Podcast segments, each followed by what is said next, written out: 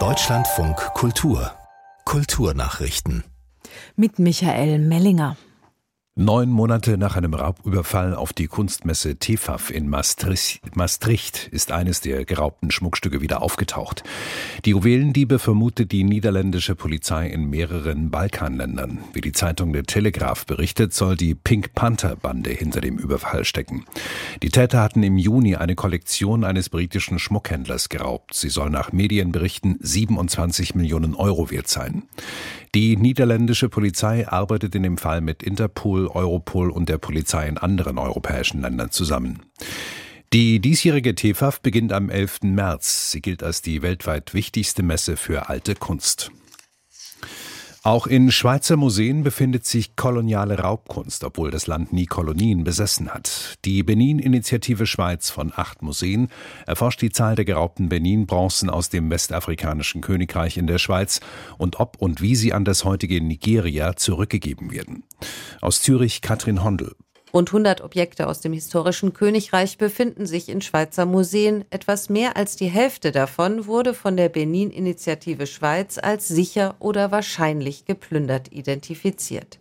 Die Benin-Initiative Schweiz ist ein proaktives Projekt, das von den Museen ausging, ohne irgendwelchen Druck von außen und im Austausch mit nigerianischen Wissenschaftlerinnen und Wissenschaftlern, die von Anfang an in die Forschungen einbezogen waren.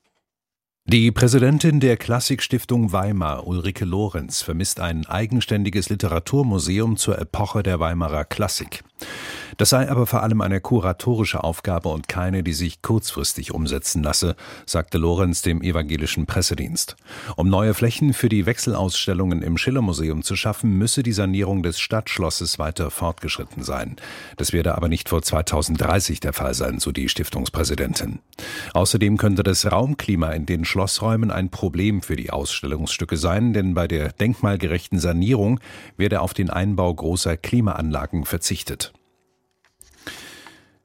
Werke von Gerhard Richter, Karel Appel und Emil Nolde werden am 29. März in der Deutschlandzentrale des Auktionshauses Sotheby's im Palais Oppenheim in Köln versteigert.